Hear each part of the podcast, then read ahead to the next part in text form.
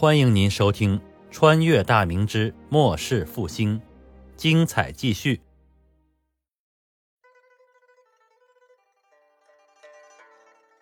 崇祯摇了摇头，此事前所未有，如果不以严惩，怕会群起效仿，朝廷的政令将会被视若无物。朕不信少了一位游击及其部众，会影响到剿贼大事。就依照律法来办。杀人者偿命，无视朝廷者诛之。阁臣们诧异相顾，这还是自己认识的皇帝吗？怎么突然对武将也硬气了起来？但是这做法确实非常符合文臣们的心意。安喜之下，众人齐齐躬身道：“谨遵圣谕。”崇祯喝了一口茶水，放下茶杯，继续说道：“不单是此事，朕听闻。”百姓苦于官兵，甚于贼寇，许多官军骚扰地方，抢掠百姓，甚至杀人夺财，可见现今军纪是如何的败坏。这还是朝廷的兵马吗？实与刘贼无异。文清，你回内阁后，给各地督府总兵拟旨，严明号令：以后凡兵丁骚扰地方与百姓者，杀无赦；凡将官能约束部下秋毫无犯者，破格提拔。此旨与朕前番所言，阵亡将士及伤残之兵待遇一同颁发。你等退下吧。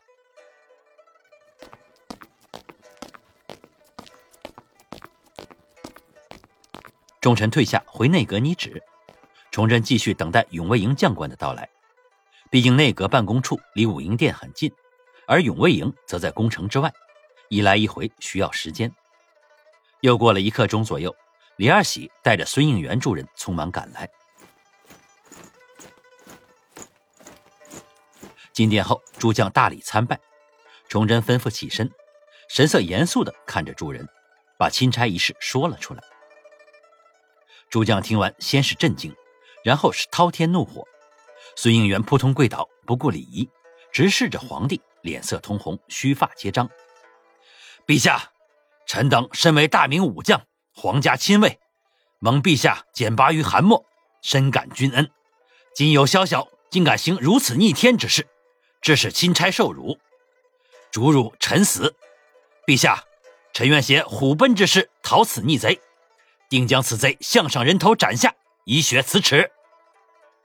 说完，以头触地，俯身不起。黄德公、周玉菊二人也是勃然大怒，二人也跪倒在地，纷纷请战。崇祯起身，绕过御案，来到三人面前，亲手一一将众人扶起。在孙应元等人心里，崇祯就是君父，当下感动的热泪盈眶。崇祯看着三人，温声的说道：“朕知众卿皆是忠贞之士，永卫营是朕最信得过的队伍，也是朕之倚仗。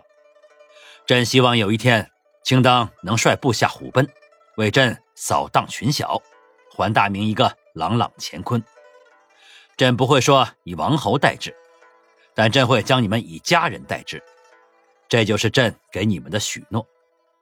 卿等不负朕，朕绝不负卿。孙应元三人激动的痛哭流涕，纷纷跪倒，誓言不惜此身，定要让陛下得偿所愿。崇祯又温言安抚几句，待众人起身，情绪逐渐平复下来后，继续说道。此事朕考虑良久，既要惩一儆百，又不能引起兵变。周玉吉、黄德功二位将军，你们带领五百勇卫营精骑，秘密前往单县，找一处隐秘之处驻扎。朕会下旨给山东巡抚，让其亲自到单县召见吴尚文。吴贼肯定不予有诈，你们事先探查好地形，在吴贼必经之路截杀之，勿使一人走脱。诛杀此贼之后，朕会让山东巡抚写旨与你二人一同前往兵营安抚官兵。你二人以后就留在山东，首先裁汰军营里的老弱，适当给其银两，放其回家。其二是就地募兵。山东乃圣人故地，民风淳朴，山东兵忠诚可靠。这次无贼一事，应是其蛊惑众人所致。朕会着有司运送十万两兵饷给你们。同时，新式军粮也会后续送达。加上原先吴贼的部下官兵，朕要求你们募集五千兵马，勤加操练，争取尽快成为一支敢打敢拼的精兵。你们带去的五百精骑就作为新兵标营，希望你们不负朕之所托。一会儿，朕会让内阁拟旨，晋孙应元将军为永卫营总兵官。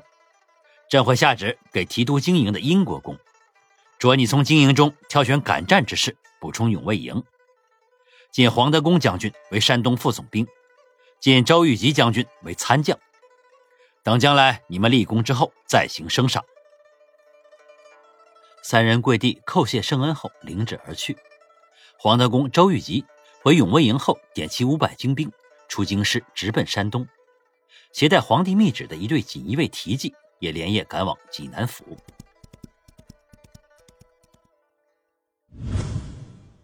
济南大明湖畔巡抚府衙的二堂内，山东巡抚朱大典正在为吴尚文部拦截钦差一事愁眉不展。他虽贵为封疆大吏，名义上山东境内的兵马都在他所辖之下，但现在世道混乱，朝廷对武将的倚重甚深，那些手下有兵的兵头日益跋扈。以前总兵见到他都要行磕头大礼，现在山东总兵刘泽清等一众武将见了他只是拱手为礼。山东总兵以下的官军根本不会听令于他，对此他虽气愤，但也无可奈何。这次吴尚文部的所作所为让朱大典愤怒异常。作为朝廷重臣，他感到深深的耻辱，并且有着一种浓重的挫败感。这种公然让朝廷蒙羞的事情，以前是绝不可能发生的。可事已至此，他也无能为力，只能坐等皇上与朝廷对此事的处置。以他对当今圣上所作所为的了解，这次的事恐怕也是雷声大雨点小，顶多是下旨申斥而已。他深深地叹了一口气，端起茶水抿了一口，正要放下茶杯，幕僚齐大同匆匆迈步而入，拱手行礼后说道：“大人，有京城锦衣卫携带密旨前来，现在堂外执房用茶。”朱大典一愣，迅即明白过来。这应该是朝廷对钦差一事的处置下来了，没想到如此之快，同时心里还有一丝疑惑：为何是锦衣卫传旨，并且还是密旨？这种事儿不都是圣旨明发吗？虽然有点疑惑，但他还是站起身来。好，素柏相案，迎旨。啊，大人，前来传旨的锦衣卫说了，是给大人的密旨，外人不得与之。朱大典又是一愣。难道自己猜错了？这个关头，圣上单独给自己的密旨是何缘由？啊，那快有请上差。齐大同出门后没一会儿就返身而回，身后跟着几名身着教尉服色、风尘仆仆的锦衣卫。朱大典赶紧拱手为礼：“啊，几位上差一路辛苦。”几名锦衣卫还礼后，其中一人从怀中掏出一个朱红色的匣子。朱大典急忙要跪下接旨，拿圣旨的那名教委急忙阻拦：“啊，巡抚大人，圣上特意吩咐，此为密旨，大人不必行大礼，只需按旨行事便可。”朱大典站直身形，双手郑重接过木匣。那名教委继续说道：“圣上还嘱咐过，此旨只有巡抚大人自知，旁人不可知晓，还请大人谨慎行事。传旨之事已了。”还请大人安排个住处，我等兄弟歇息一晚，明早回京复旨。朱大典赶忙命齐大同带几名教委下去歇息，嘱咐好生款待众人。齐大同与几名教委行礼之后离去。众人离去之后，朱大典验看过木匣上的蜡封完好，然后引燃蜡烛，化开蜡封后，打开木匣，拿出皇帝的密旨观看。看完内容简单的密旨后，朱大典既震惊又振奋。这还是他所了解的圣上吗？圣上的密旨里所要讲的和所要做的，都是他朱大典所想所为。可他也只是愤慨之下想想而已，但他根本没权利去做。接旨之前，他心里也曾隐隐的埋怨过皇帝和朝廷的大佬们，因为他以为皇帝这次又要对武将优柔，没想到圣上这一次一改前锋，终于对那些蔑视朝廷的兵头们痛下杀手，真是痛快啊！想到这里，朱大典笑了起来，笑声越来越大，长久不息。